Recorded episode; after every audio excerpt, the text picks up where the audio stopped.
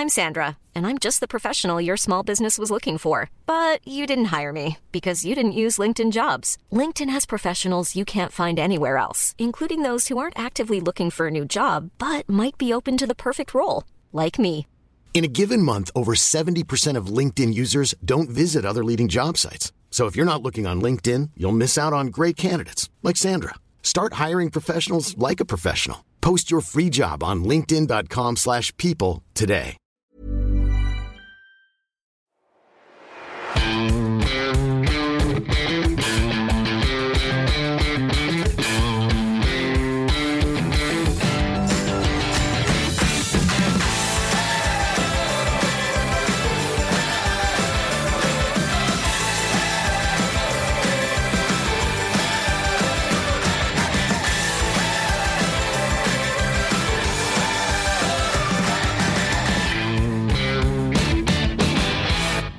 Moin Moin und herzlich willkommen zur ersten Podcast-Folge 2017. Mein Name ist Daniel Kort und heute geht es um meinen Depotrückblick 2016 und meine Ziele 2017. Was habe ich erreicht? Wie lief das Börsenjahr für mich persönlich? Welche Auswirkungen hat das äh, auf meine Geldanlage 2017? Oh ja, und mit diesen Fragen beschäftige ich mich in der ersten Podcast-Folge vom Finanzrocker Podcast und zeige dir auch nochmal meinen Verlauf des Depots. Ansonsten geht es Ende Januar weiter mit Interviews. Ich habe bis März alle Interviews schon soweit äh, geplant, teilweise schon aufgenommen. Und äh, du kannst dich wirklich auf einen breiten Mix von unterschiedlichen Interviewpartnern freuen. Und ich denke mal, dass man da dann auch nochmal eine ganze Menge mitnehmen kann. Präsentiert wird dir diese Folge von Modomoto, der Box für Männer, die keine Lust auf Shoppen haben. Und ich habe mir gerade erst wieder eine neue Box bestellt und meinen Kleiderschrank etwas entrümpelt. Das funktioniert eigentlich ganz einfach. Klamottengröße angeben, Lieblingsmarken und Vorlieben für Farben und Outfits eingeben und eine Box bei Modomoto bestellen. Eine Designerin oder ein Designer packt dann für dich eine Box zusammen mit zwei kompletten Outfits und du kannst sie zu Hause bequem anprobieren und das, was dir nicht gefällt, schickst du einfach kostenlos zurück. Und die Sachen, die du behalten möchtest, bezahlst du dann. Und mit dem Code ROCK20 bekommst du von mir 20 Euro Rabatt auf einen Einkaufswert von mindestens 100 Euro. Probier es doch mal aus und wir gehen jetzt zu den Bewertungen. Auf geht's.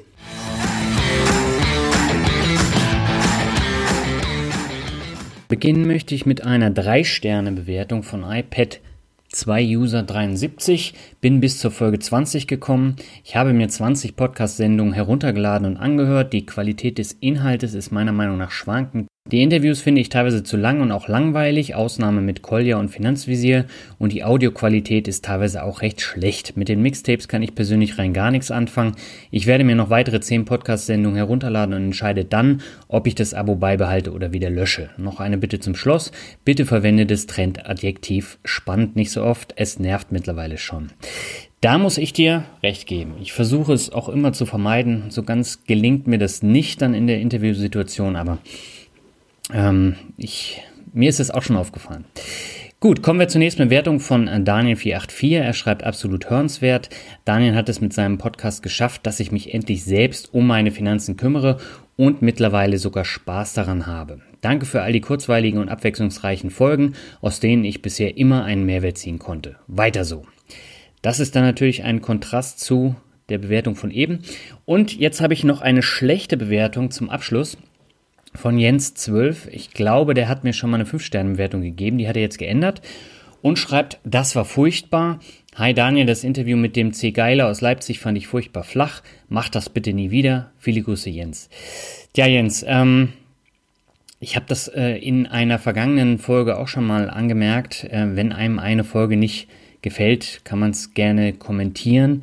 Aber deswegen den Podcast abstrafen mit einer 2-Sterne-Bewertung finde ich äh, ein bisschen unpassend. Und ich fand das Interview mit Christoph super und ähm, flach war da eigentlich gar nichts. Aber gut, äh, Geschmäcker sind verschieden und ähm, wenn es dir nicht gefallen hat, dann kommentier doch einfach das nächste Mal den Artikel, aber bewerte nicht 63 Podcast-Folgen nur wegen einer Folge schlecht.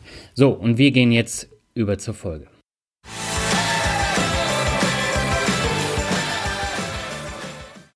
9999 Euro. So viel konnte ein Anleger in Gold-ETCs im Jahr 2016 verdienen, wenn er am Jahresanfang 100.000 Euro darin angelegt hätte.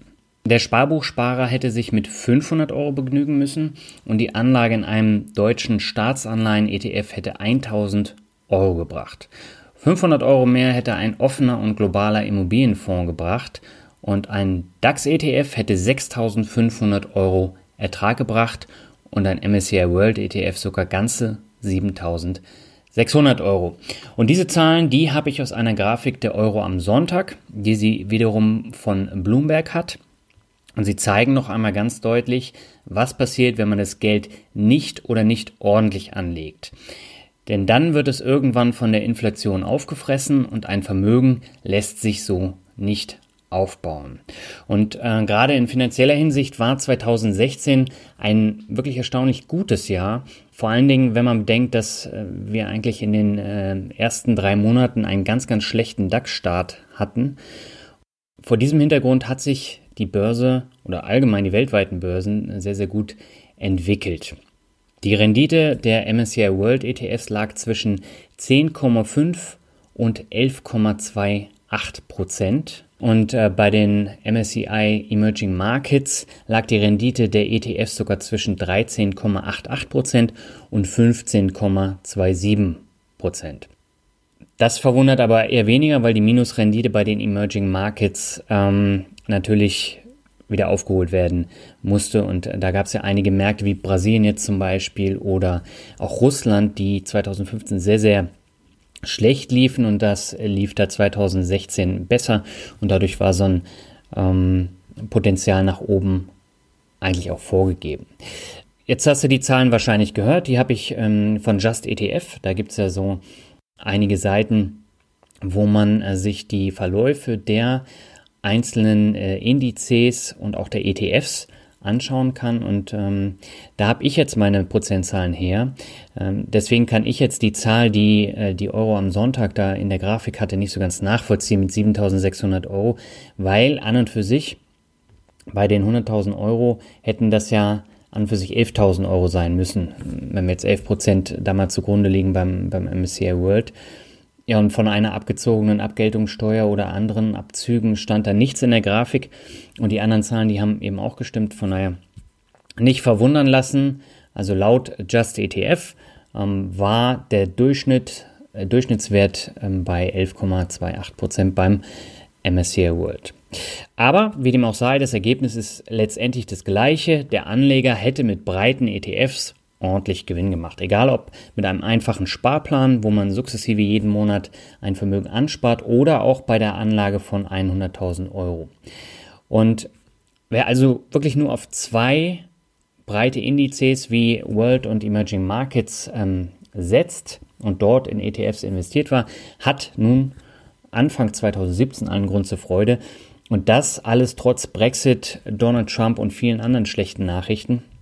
Aber so schön das auch ist, dass man jetzt ähm, so viel Gewinn gemacht hat, am Ende zählt die langfristige Rendite und hier gehören schlechte Jahre genauso dazu und das bedeutet dann im Umkehrschluss, wenn 2017 schlecht verlaufen sollte, dann ist die von Investmentpornografen geschürte Panik wie immer fehl am Platz. Meine persönliche Rendite lag bei über 7% und ich bin persönlich damit wirklich zufrieden und warum das so ist, das möchte ich jetzt in diesem Podcast erläutern. Ich habe ja Ende 2015 auch einen Podcast veröffentlicht, wo ich dann ähm, Depotrückblick gegeben habe und ähm, welche ähm, Ziele ich auch erreichen wollte. Und ähm, das möchte ich jetzt eben nochmal machen. Und ich habe ähm, jetzt auch, wo ich mir so ein paar Gedanken gemacht habe über den ähm, Verlauf meines Depots, festgestellt, dass ich jedes Jahr, an dem ich mein Geld an der Börse anlege, ich mich enorm weiterentwickle. Nun ist es bei mir so, ich beschäftige mich im Zuge von äh, den beiden Podcasts oder auch ähm, im Zuge des Blogs verstärkt mit dem Thema Finanzen, mit bestimmten Strategien, mit bestimmten äh, Aktienwerten oder eben auch mit der passiven Geldanlage und ähm, habe da dann noch mal ein bisschen mehr Einblick als jemand, der ähm, dann nur konsumiert, aber nichtsdestotrotz dadurch entwickle ich mich ja auch weiter. Ob das nun die Interviews sind im Podcast und ähm, dann eben auch Kauf und Verkauf von Aktien, äh, Anlegen von Sparplänen. Und das habe ich ja in den vergangenen zwei, drei Jahren äh, oft gemacht. Nicht nur die Kontoeröffnung, sondern eben auch ähm, zwei ETF-Sparpläne und äh, Fintech-Unternehmen. Und ich habe festgestellt, so über die Jahre kommt immer mehr Sicherheit dazu. Und das ist dann keine Routine, aber ich weiß, was ich mache und ich weiß dann auch, was ich will. Und ähm, ich habe auch in den vergangenen Jahren immer wieder festgestellt, dass ich viele Sachen dann ausprobiert habe. Das war dann doch nicht so ganz das Wahre. Und ähm, jetzt, Anfang 2017, bin ich in der Lage zu sagen, ja, ich bin jetzt da, wo ich hin möchte und diesen Weg möchte ich weitergehen. Auf nicht absehbare Zeit, sondern ähm, selbst wenn jetzt eine Krise kommen würde und meine Einzelwerte jetzt runtergehen würden, bleibe ich trotzdem am Ball, weil ich bis auf, ich glaube, zwei, drei Einzelwerte absolut zufrieden bin mit meinem Depot. Und ähm, mittlerweile schaue ich auch nicht ständig in mein Depot bzw. in ähm, Portfolio Performance, um mein, meine Rendite äh, zu checken, sondern ich schaue da wirklich nur noch rein, wenn Dividenden bezahlt werden und äh, ich dann eben diesen Kontoauszug in ähm, Portfolio Performance dann hochlade. Dann werden die Dividenden automatisch ähm, in mein Portfolio eingebucht und mehr mache ich da gar nicht. Im, Im, Rückblick kann ich jetzt sagen, dass dieses ständige Checken der Depotstände völlig kontraproduktiv ist, weil wir ja letztendlich langfristig anlegen. Ja, und trotzdem war das Jahr 2016 noch einmal ein Jahr der leichten Umstrukturierung meines Depots. Das heißt, ich habe kleinere Positionen aufgelöst, habe einige Zockerwerte aussortiert und dann eben zugunsten von größeren Dividendenzahlern verkauft.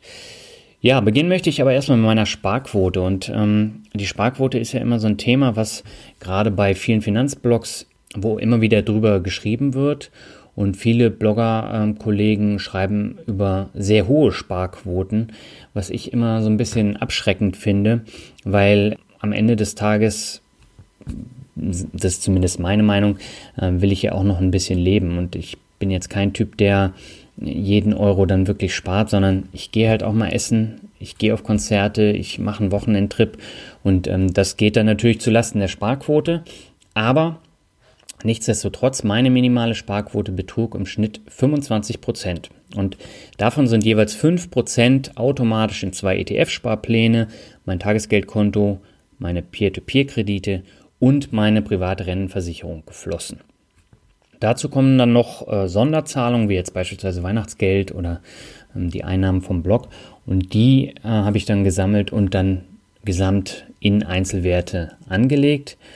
Ja, und äh, jetzt in diesem Jahr, beziehungsweise 2016, ist äh, noch die betriebliche Altersvorsorge dazugekommen, die bei meinem öffentlichen Arbeitgeber zwangsweise angelegt wurde und jetzt langsam anwächst. Ich schaue mir das Ganze mal ähm, einige Zeit an, habe dann aber die Möglichkeit zu sagen, ja, ich möchte das Geld jetzt äh, doch anderweitig anlegen. Aber der Punkt betriebliche Altersvorsorge ähm, ist eine Geschichte, wo ich ganz gerne auch nochmal so ein paar Erfahrungen sammeln würde. Und die gebe ich dann natürlich auch in Podcast oder in, im Blog dann äh, wieder, meine Erfahrung. Ja, und über das Jahr gesehen wurde also eine breite Palette an Möglichkeiten bespart, die ursprünglich gar nicht so geplant war. Aber der Jobwechsel, ähm, der hat schon einiges geändert. Ich habe ja äh, bei der letzten Folge 2015 auch schon gesagt, ich ähm, mache eine Weiterbildung, die mir wichtig ist und letztendlich äh, ist daraus nicht viel geworden. Aus dem einfachen Grund, weil der Jobwechsel nochmal einen anderen Fokus verlangt hatte und ich durch die fehlenden Bahnfahrt noch gar nicht mehr die Zeit hatte, mich damit auseinanderzusetzen. Aber äh, ich hatte trotzdem ganz viele andere neue Perspektiven, nicht nur finanziell. Und wenn man sich jetzt mal anguckt, ich ähm, habe allein über 200 Euro weniger Kosten für meine Monatskarte und das macht enorm viel aus, gerade auch bei der Sparquote. Ähm, übersetzt heißt es, statt 270 Euro im Monat zahle ich jetzt nur noch 58,50 Euro für meine Monatskarte. Hier ist natürlich auch nochmal Sparpotenzial. Wenn ich mir jetzt ein Fahrrad kaufen würde, dann würde ich da gar nicht zahlen, aber äh, so weit bin ich dann doch noch nicht. Zumal ich dann auch durch die ganze Stadt fahren müsste. Und ähm, da gehe ich dann lieber abends ins Fitnessstudio und äh, strampel da am Fahrrad. Ja, kommen wir dann mal zum Tages- und Festgeld. Mm, die Zinsen sinken und sinken, das ist ja jetzt kein Geheimnis und das ist über die vergangenen zwölf Monate nochmal enorm äh, gesunken. Und so langsam ist aber auch wieder ein Ende in Sicht, denn viel tiefer geht's nicht. Wir haben ja teilweise schon die Negativzinsen bei hohen Vermögen, die dann gezahlt werden müssen. Und in den USA wurden die Zinsen jetzt zum zweiten Mal wieder angehoben und auch in Europa wird Draghi irgendwann umschwenken müssen. Ob das jetzt 2017 der Fall sein wird, weiß ich nicht, aber an und für sich müsste jetzt irgendwann mal wieder eine Zinserhöhung kommen. Und das heißt jetzt im Umkehrschluss, mit Tagesgeld ließ sich 2016 nicht viel Rendite holen. Ob das nun das Sparbuch ist oder jetzt das Tagesgeld, ähm, die Rendite ist gleich schlecht. Und selbst Anbieter mit vergleichsweise hohen Zinsen, also wie beispielsweise Moneyou, oder Rabo direkt oder auch ähm, das Kreditkartenkonto der DKB. Die mussten alle drei Monate immer wieder runtergehen. Und ähm, also ich bin ja bei Moneyou, habe da ständig dann E-Mails bekommen, ja, wir müssen leider ähm, wieder ähm, das Geld senken. Sie haben jetzt noch zwei Tage Möglichkeit zum alten äh, Zinssatz anzulegen. Und ähm, ja, das habe ich einmal noch gemacht mit, mit einer Festgeldtranche, die jetzt auch bald wieder ausläuft. Aber ähm, für mich hieß es dann am Ende nicht mehr Geld dort zu parken als unbedingt nötig. Das heißt, die Rücklage, also die eiserne Rücklage, die man immer zurücklegen sollte und natürlich dann noch ein Batzen Urlaubsgeld, habe ich dann immer wieder zurückgelegt, aber fiel mir auch nicht. Und am Ende kamen sagenhafte 12 Euro Zinsen bei raus, was nicht wirklich toll ist. Und diese 12 Euro, die waren wirklich über das Jahr gesehen da. Und ich habe ja ein äh, Goldsparkonto bei der Postbank. Da habe ich auch einen Artikel schon mal drüber ähm, geschrieben. Das heißt, ich bekomme die normalen 0,1% Zinsen plus dann nochmal einen Bonus auf dieses Gold äh, sparen, also auf den Goldkurs. Und da hatte ich im letzten Jahr 9 Euro und trotz dieses stark angewachsenen Goldkurses ist es so, dass es äh, enorm äh, gesunken ist, meine Zinsen. Und ja, das ist dann natürlich nicht so äh, förderlich. Aber das ist jetzt, wie gesagt, auch nur äh, die Rücklage und das Urlaubsgeld. Und kommen wir mal zu den Aktien. Da ist es ja wesentlich besser gelaufen und mein Aktiendepot hat 2016 ordentlich Zuwachs erhalten und am Ende auch einige Gewinne verbuchen können. Und dank des herausragenden Kursanstiegs von Adidas und auch des anschließenden Verkaufs konnte ich mir von dem Geld gleich zwei neue Aktienpositionen aus den USA gönnen, die dann auch wiederum für Gewinne sorgten. Und ähm, von daher, der Ausstieg aus den Adidas-Aktien war meines Erachtens eine sehr gute Entscheidung. Ich bin bei 153 Euro, glaube ich, ähm, rausgegangen. Danach ging es dann äh, ein ganzes Stück bergab. Mittlerweile sind sie wieder fast bei ähm, 148 Euro. Und ähm, ja, für mich war das ein guter Ausstiegszeitpunkt, weil das KGV halt auch enorm hoch dann war. Und natürlich wird es langfristig dann auch weiter steigen. Aber ähm, ich habe gesagt, da ist jetzt erstmal die Luft raus und äh, ich möchte lieber dann ähm, Dividendenpositionen aus den USA haben. Und mittlerweile habe ich 17 unterschiedliche Aktienpositionen aus Europa und den USA, von denen über 80% große Dividendenwerte sind und 20% kleinere Value-Werte, die ich beispielsweise nach der Levermann-Strategie dann ausgewählt habe. 2017 sollen fünf weitere dazukommen und auch einige bestehende Positionen ausgebaut werden. Das ist so ein Ziel von mir, ob ich das erreiche, weiß ich jetzt noch nicht, aber da komme ich später nochmal drauf. Auf jeden Fall, mein Problemwert Sto äh, werde ich über kurz oder lang verkaufen. Ähm, das habe ich ja auch schon mal häufiger erwähnt. Äh, Sto hatte 2015 eine äh, sehr hohe Sonderdividende oder ähm, Sonderausschüttung und hat auch 2016 wieder ähm, ziemlich hohe Sonderdividende ausgezahlt. Aber die Geschäfte liefen halt nicht mehr so toll.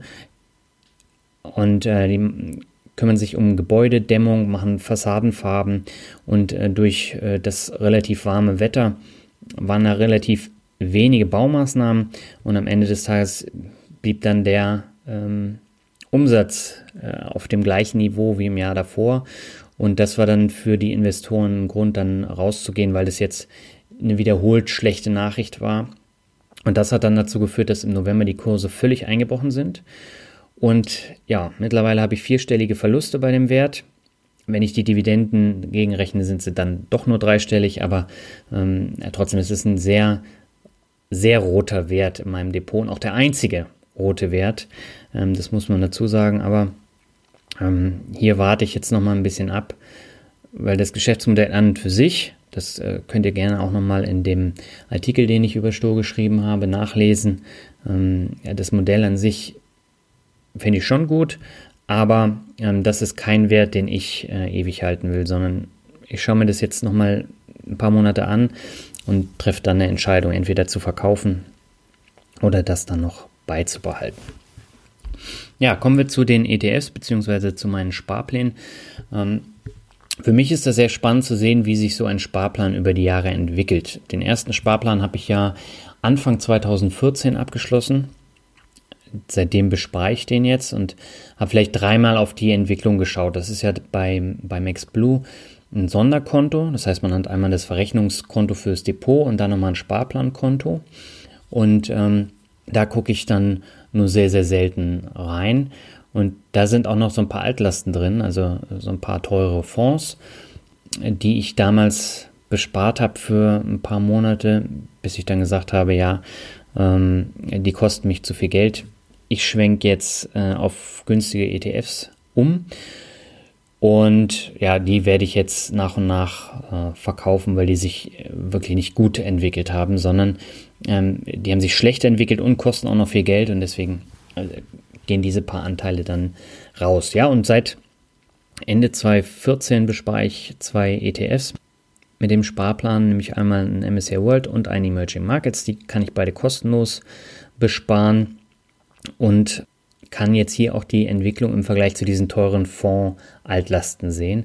Und 2016 lag die Rendite der teuren Fonds zwischen minus 1 und plus 2 Prozent. Ich habe mir das extra nochmal angeschaut. Und das ist eine absolute Minus-Performance. Und da kommen ja die Kosten nochmal oben drauf, ähm, die dann ja vom, ähm, vom Kurs abgezogen werden. Und äh, wenn man sich jetzt die anderen beiden anschaut, ich habe es ja gesagt, MSCI World ETF satte 11% im Plus, Emerging Markets sogar zwischen ähm, 13,88 und 15, irgendwas. Und äh, das ist natürlich ein eklatanter Unterschied. Und da bringt mir das nichts, wenn ich teure Fonds habe, die überhaupt nicht performen und ich dann äh, letztendlich überhaupt keine Vermögensentwicklung habe.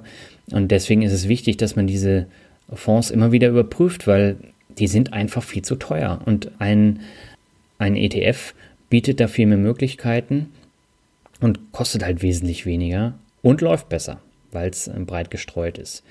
Ähm, ein Vorteil noch von diesem Max Blue Sparplan ist, dass alle Dividenden, die reinkommen, jetzt eben von diesen Fondsaltlasten, sofort automatisch wieder angelegt werden. Das heißt, die werden dann auf dieses Sparplankonto überwiesen und für den äh, Sparplan wird dann alles, was auf dem Konto liegt, gleich wieder automatisch angelegt. Und das ist ein Vorteil gegenüber beispielsweise dem Comdirect-Sparplan, den ich ähm, seit Ende 2015 bespare in erster Linie, um das kostenlose Depot zu halten.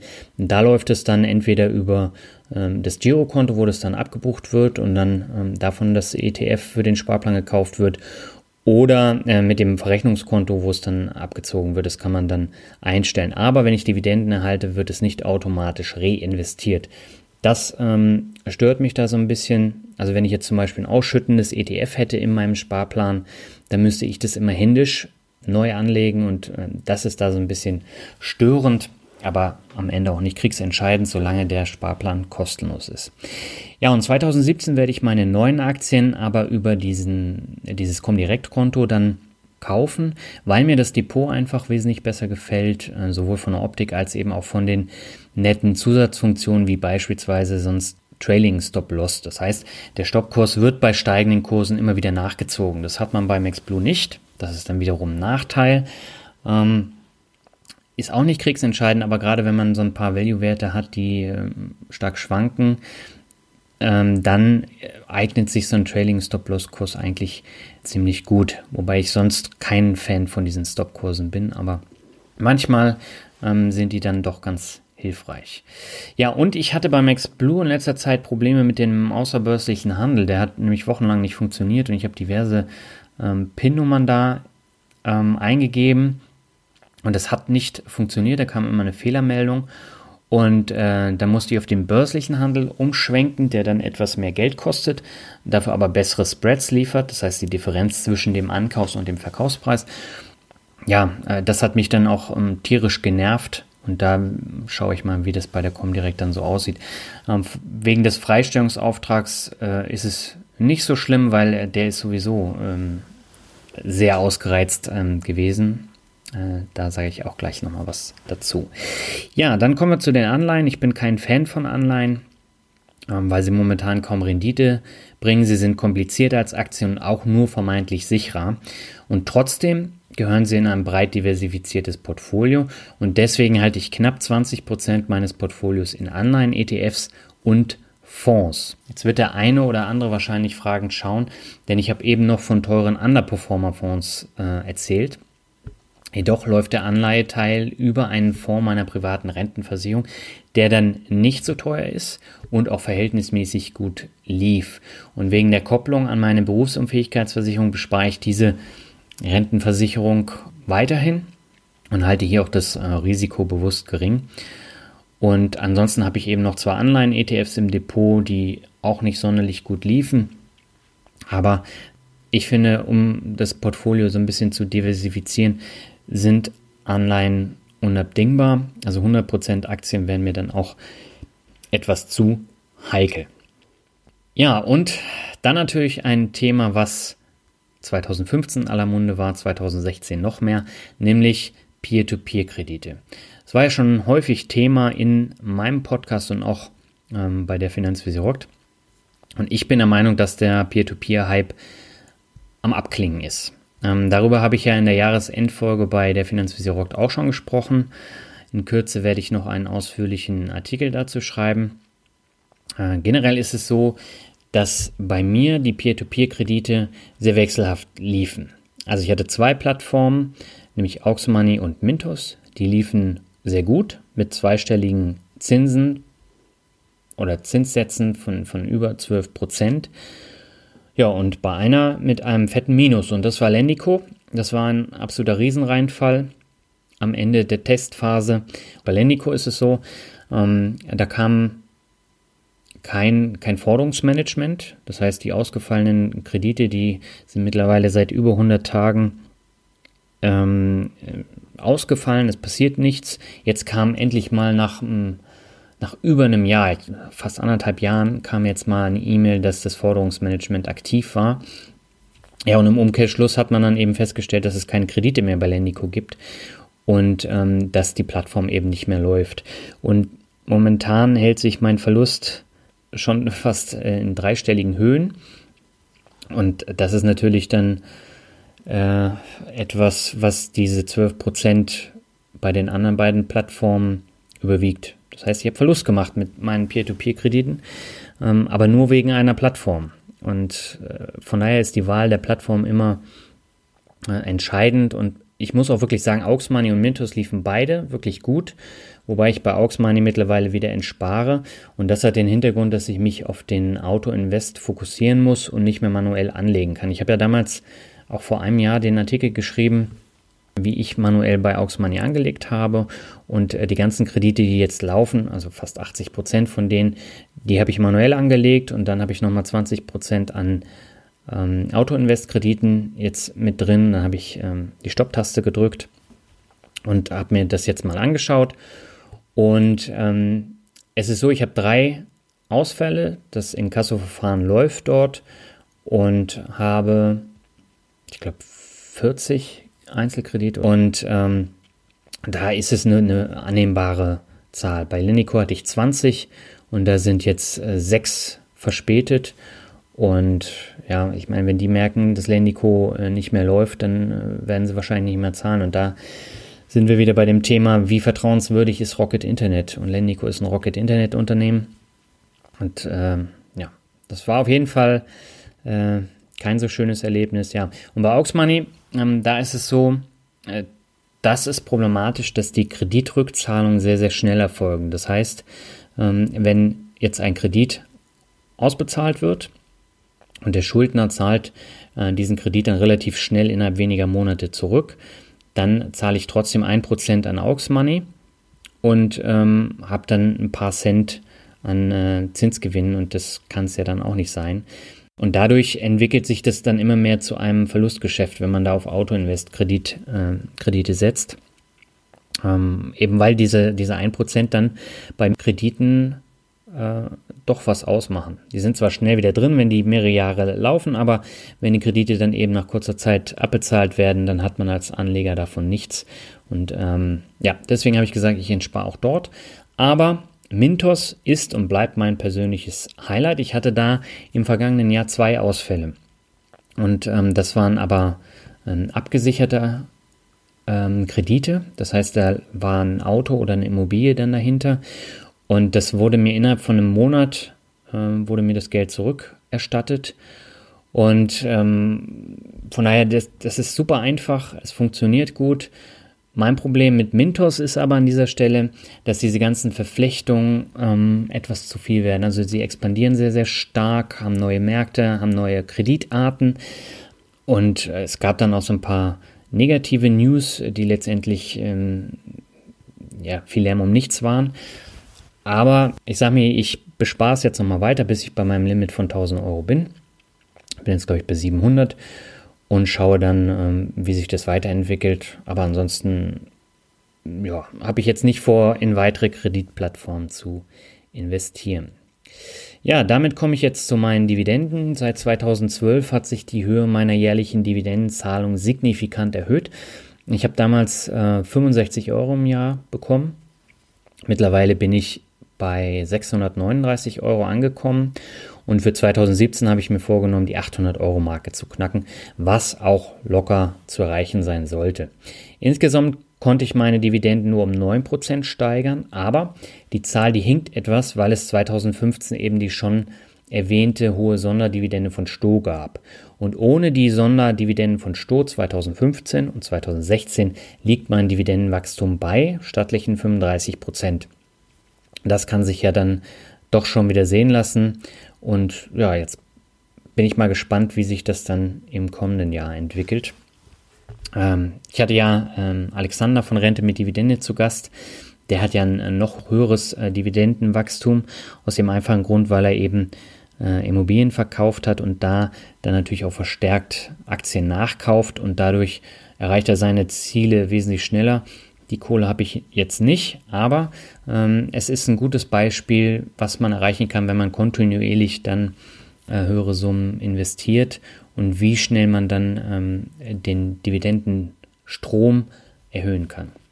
Ja, dann komme ich zu den Steuern. Und die Steuern sind jetzt zum allerersten Mal ein großes Thema für mich geworden. In erster Linie natürlich dank Adidas. Insgesamt habe ich 815 Euro Steuern gezahlt ähm, da der Freisteuerungsauftrag im Juni schon ausgeschöpft war. Und da habe ich auch einen ausführlichen Artikel drüber geschrieben. Also für Adidas hatte ich, glaube ich, 632 Euro an äh, Steuern, die mir sofort abgezogen wurden. Und dann alles, was danach kam an Dividenden, da ähm, war dann die Steuer auch gleich fällig.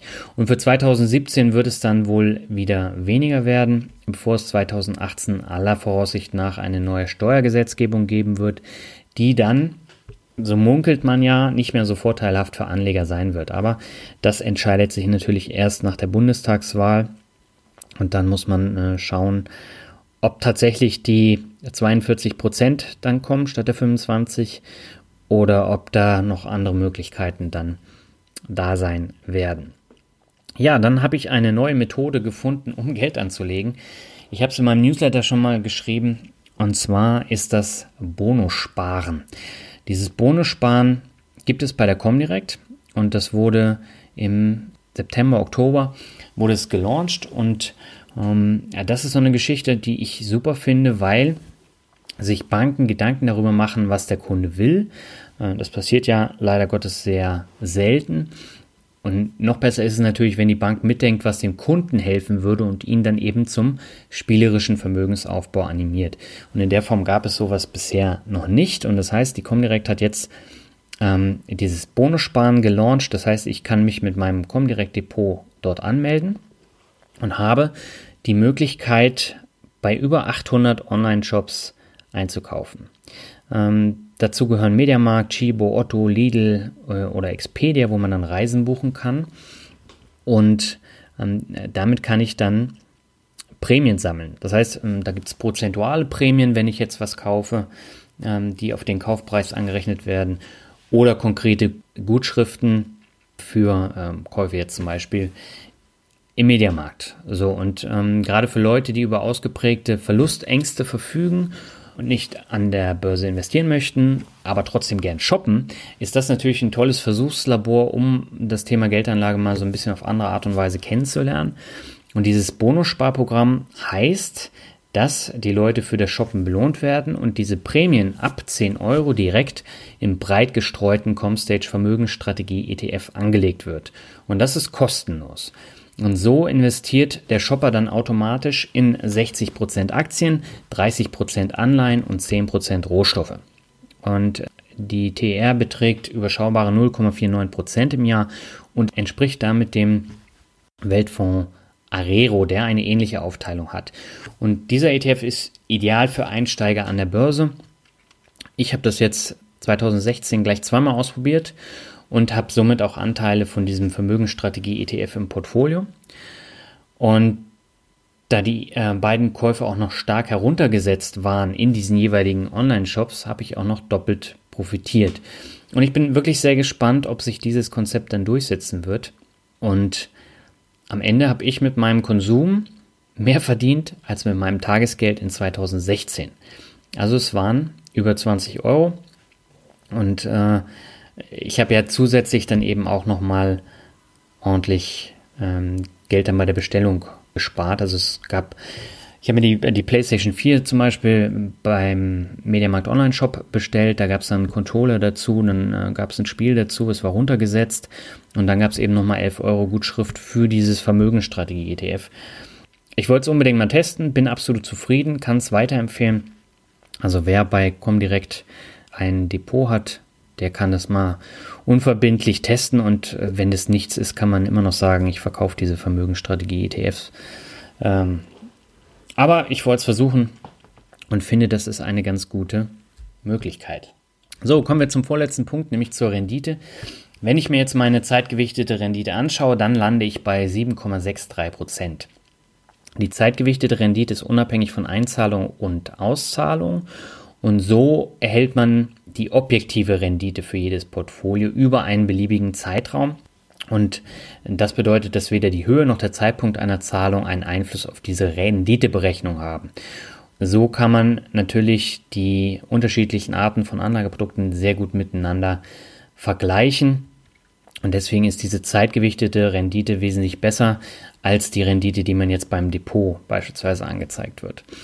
Ja, und der interne Zinsfuß, der liegt bei mir bei 7,89 Prozent im Jahr 2016.